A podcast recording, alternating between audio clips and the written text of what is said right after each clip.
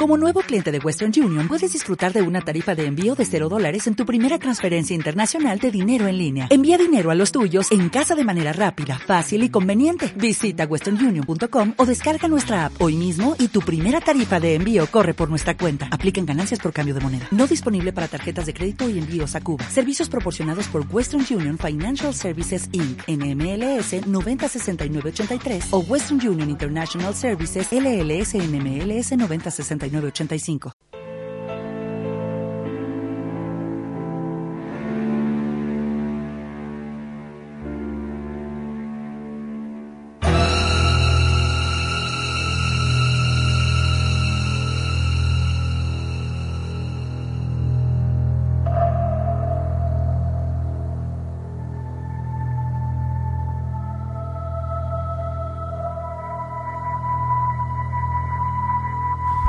En Nit de Mysteries, sabéis que en ocasiones desde hace ya unos meses tenemos una sección fantasma, vamos a llamarla así, en la cual tratamos de incorporar al programa, tratamos de tener en el estudio a nombres del misterio, personas que han dedicado la vida a perseguir el misterio, ya sea a través de la investigación, ya sea a través de la divulgación. Y no es una sección fija porque obviamente, como os he comentado en muchas ocasiones, no hay muchos nombres que realmente eh, cumplan ese precepto. Hoy tenemos la suerte de tener a una de esas personas que, que, sí, que está bien dicho, que le ha dedicado la vida al misterio, para bien y para mal. Él nos contará, José Antonio Roldán. Buenas noches. Hola, buenas noches, Alfonso. Pues yo te iba a presentar, no sabía cómo presentarte, pero creo que eso es clave, ¿no? Que le has dedicado la vida al mundo del misterio. Bueno, pero me has asustado un poco. Sección fantasma, que a veces no pueden estar aquí, que hay pocos. Digo, uy, se está esperando a matarme para hacer una ouija para comunicarse conmigo. Hombre, seguro que tendríamos más audiencia, ¿eh? Hombre, si aquí con un poco de todo en oscuridad y en la penumbra, seguro que tendremos más, más audiencia. sí, seguro que sí. Pues yo la verdad que estoy encantado y ya sabes que, que el misterio, porque tú lo has vivido y lo vives en carnes, es algo que, que es superior a ti, ¿no? Yo durante todo este tiempo, uno ya tiene sus años, con, diría mi amigo Xavier Solé, eh, varios años ya más de, la cuenta, pues eh, pasa muchas etapas en, la búsqueda de, de, respuestas y no todas son buenas. Y muchas veces eh, piensas, a ver, yo tengo que vivir una vida normal, tengo que estar tranquilo, realmente me gustan los misterios, pero me tengo que centrar, tengo que poner los pies en la tierra y, y, casi, casi abandonas los temas de misterio, pero siempre pasa algo y no es que yo ahora vaya de místico ni que eh, tenga aquí un éxtasis estilo Santa Teresa de Jesús.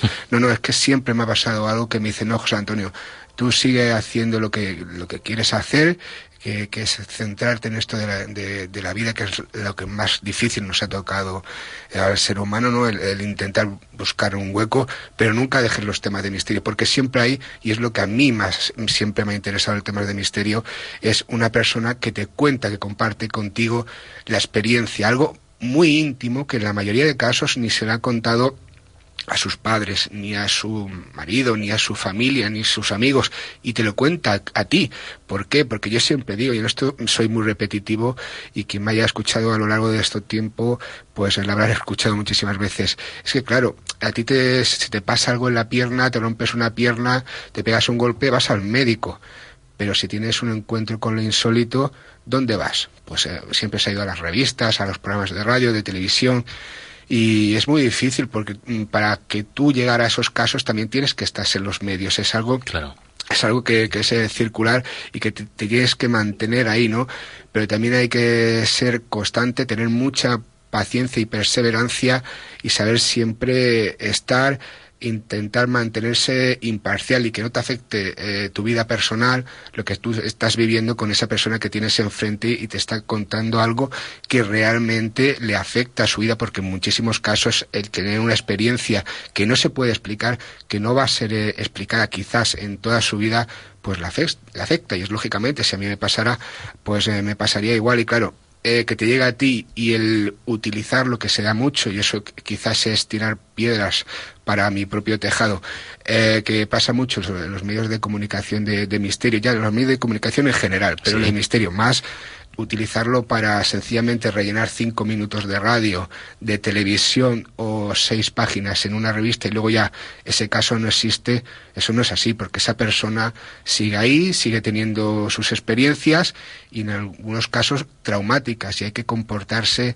eh, como lo que realmente debíamos ser ante todo. Somos buscadores, pero también somos personas, ¿no? Y hay que tener un poco de, de empatía con esa persona en ese sentido, que eso va en contraposición a lo de mantenerse imparcial, ¿no? Porque cuando tú investigas un caso, que la mayoría de casos no es como la moda última de los últimos años de que un caso se cree algunos que es ir a una casa abandonada, poner cuatro grabadoras y ya salir en, la radio, porque es lo que más o menos algunos se piensa que es la investigación. Un caso es ir a hablar con la persona una y otra vez, una y otra vez. Tú bien lo sabes porque eh, sé que tratas casos desde hace muchísimo tiempo, al igual que yo, y a lo mejor has vivido toda la vida de esa persona con ese caso y no has podido darle ninguna solución.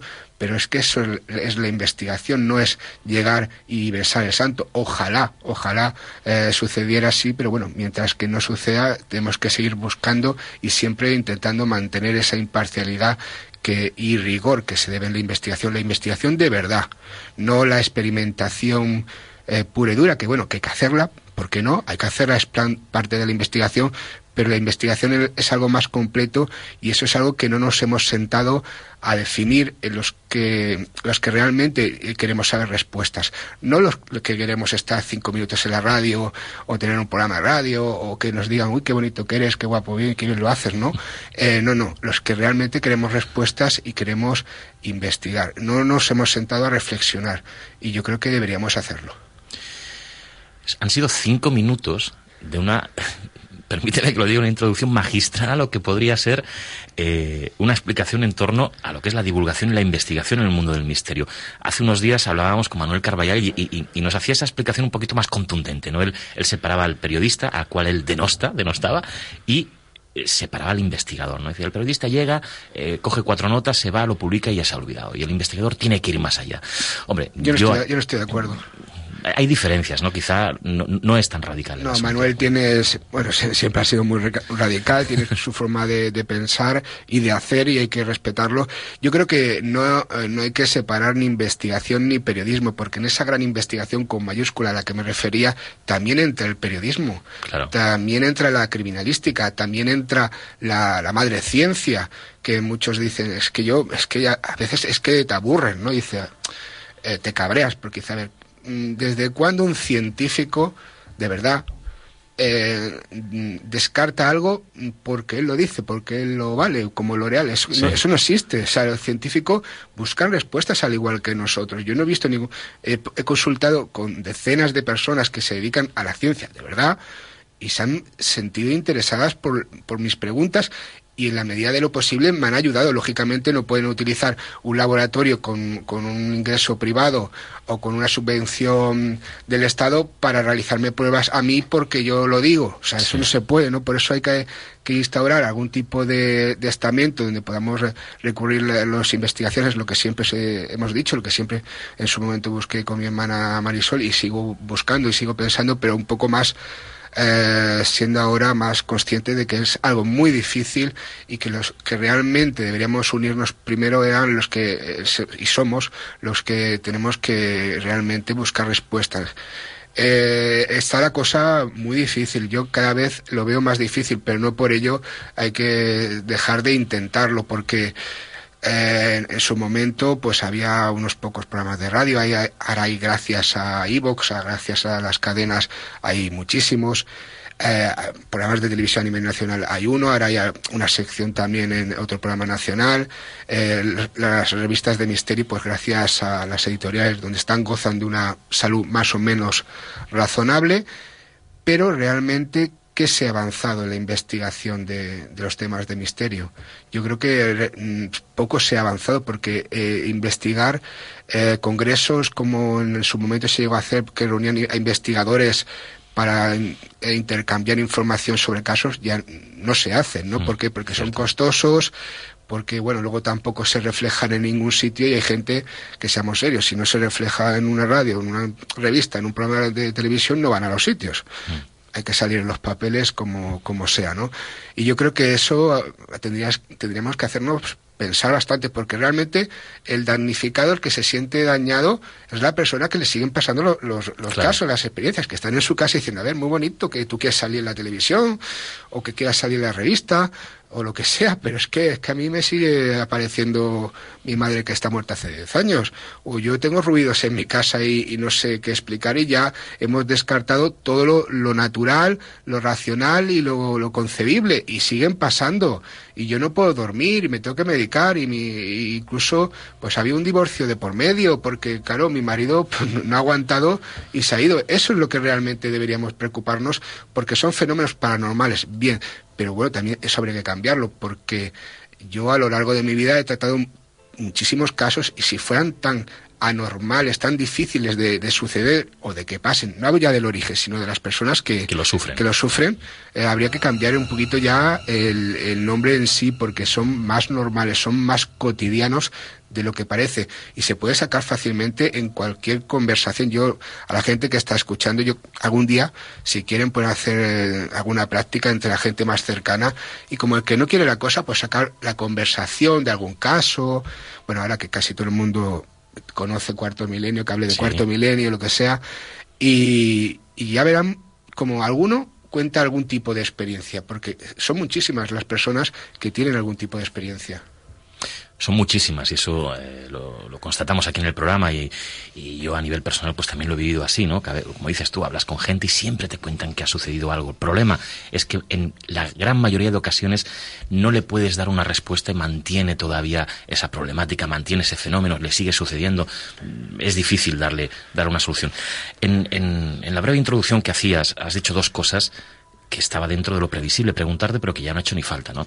Hablábamos con Moisés Garrido, hablábamos con Luis Mariano Fernández, hablábamos con Manuel Carballal y todos coincidían en una cuestión y es lo que tú has comentado nada más empezar, que a pesar de que te encuentras continuamente con casos, con cosas, que con situaciones en la vida que te hacen rechazar seguir navegando, seguir investigando, seguir dedicándote al mundo del misterio, siempre hay una chispa en ese momento de bajón, ¡fum!, que te hace seguir y te hace seguir. Y te iba a preguntar si a ti te había sucedido, ya no hace falta porque lo has explicado. No, me ha sucedido en más de, una ocasión y, no el día después o el día antes o una semana después de, ese bajón que, bueno, que la vida, que, que, todo es muy bonito, que hay que, investigar y, averiguar si hay vida más allá de la vida, si las psicofonías son lo que son, que si la Ouija funciona, que si eso o lo otro, pero tú tienes que comer todos los días y tienes que pagar tus facturas, pagar tu hipoteca, los seguros y todo, y tienes que centrarte en, en la vida en sí, en lo puro y duro, ¿no?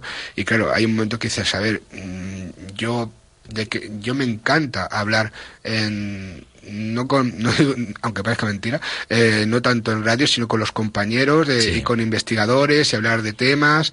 Y me encanta, o sea, yo me pasaría el día hablando con testimonios. Pero claro, eso mm, económicamente no te aporta nada y si no te aporta nada, tú puedes ir luego al banco y decirle, muy bonito, pero yo he investigado tantos casos, he hecho tantos libros, he hecho tantos Deme dinero, que investigo mucho. dinero, pero y dice el banco, ay, qué bonito, sí, pues ya otro día sí caso, ¿no? Y claro, hay que, hay que centrarse en eso, no amargarse porque, porque si no te terminarías amargando y rechazando los fenómenos, porque hay que ser muy consciente y yo cada vez creo que, que, lo soy más, de que realmente lo importante son los testigos, son los temas.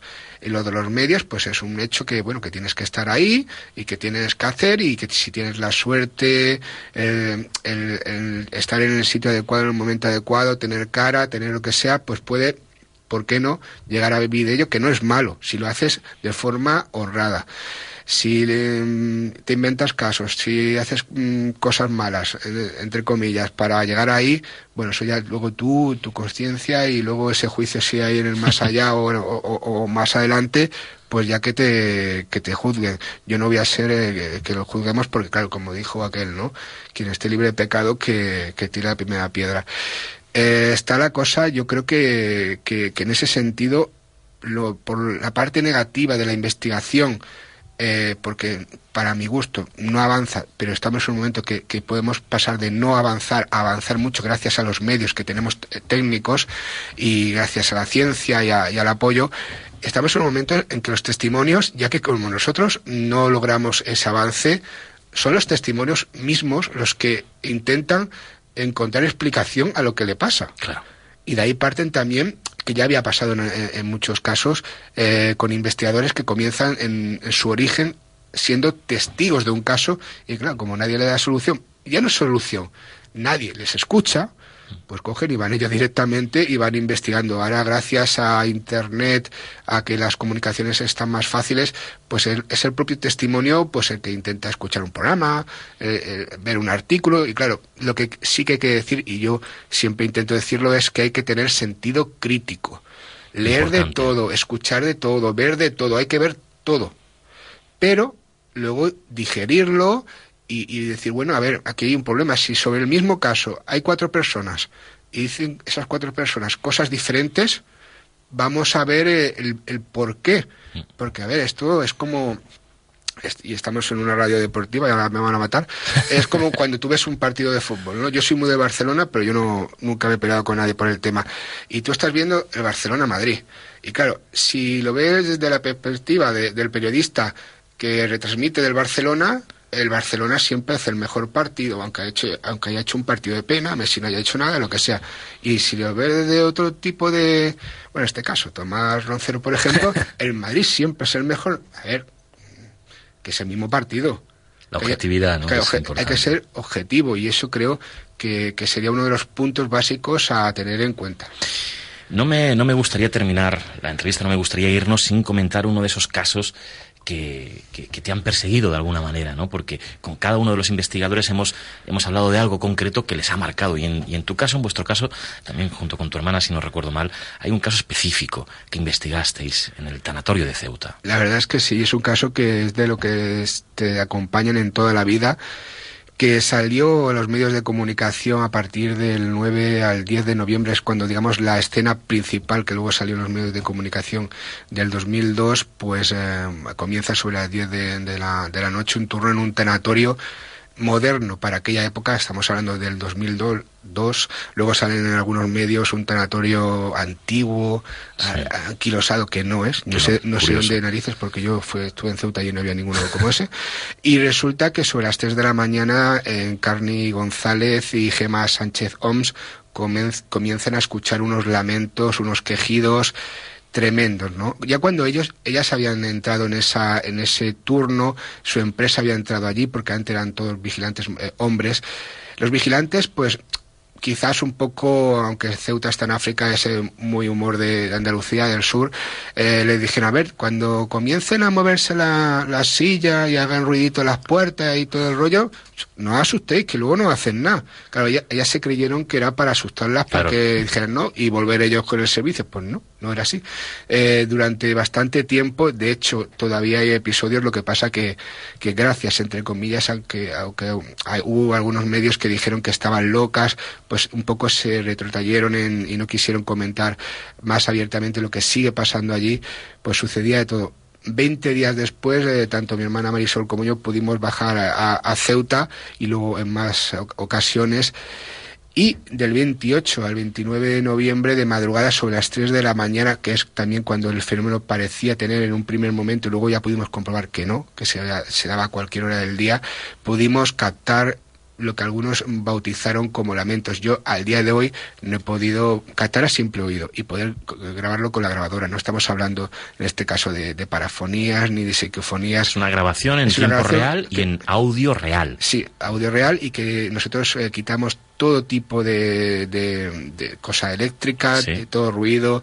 Y bueno, si quieren la escuchamos. Vamos, vamos a escucharlo porque así los oyentes podrán interpretar también ellos qué escuchan, qué es lo que eh, se puede interpretar de esos ruidos que, en este caso, José Antonio Roldán y Marisol Roldán grabaron hace más de 10 años en el Tanatorio de Ceuta.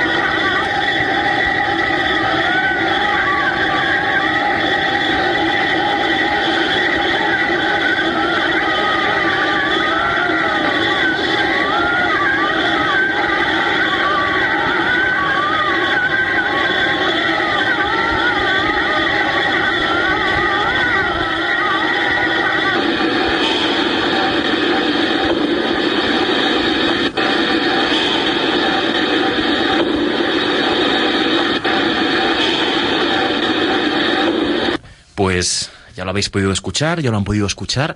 Evidentemente creo que es identificable totalmente lo que parecen lamentos, de hecho. Yo al día de hoy no sé lo que es y te explico. Eh, esto es una, un pequeño extracto de, de las grabaciones que hicimos en bastantes aparatos que llevábamos nosotros de grabación. Luego en los antiguos, que eso sí que hacías músculos, Revox de, Radio Nacional que nos prestan de allí de Ceute, que se portaron maravillosamente con nosotros y varios equipos más y todos grabaron lo mismo. O sea, ahí no hicimos experimento de doble ciego, hicimos de 10 de ciegos mínimo, ¿no? Y estabas escuchando a simple oído, pero es que lo bueno es que tú estabas en la planta de arriba, había dos plantas, y tú te creías que el origen estaba en la planta de abajo. En ese momento estábamos con Teresa Bracero Godoy y con Gloria Cabrera y Teresa eh, estaba conmigo y también luego se vino Gloria y mi hermana subía arriba y decía, uy, qué valor tiene la niña esta que está allá arriba y, mi hermana pensando, hostia, está, están esto abajo pasándolo todo y están tan tranquilos, ¿no? ¿no?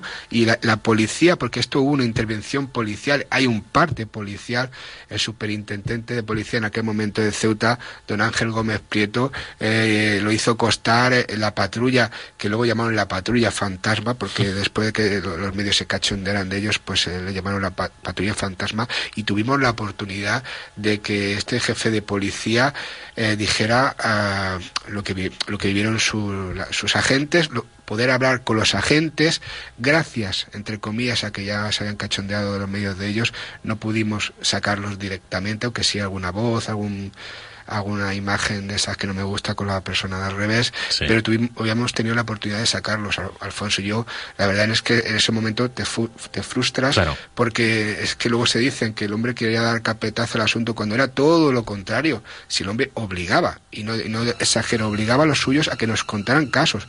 No, nos contó casos vividos por él en el antiguo eh, cuartel del Rebellín, que está en la misma calle San Amaro, y la verdad es que es, eh, es para mí un caso que está ahí, que es impresionante. ¿Que puede haber una explicación racional y científica? Yo no la descarto.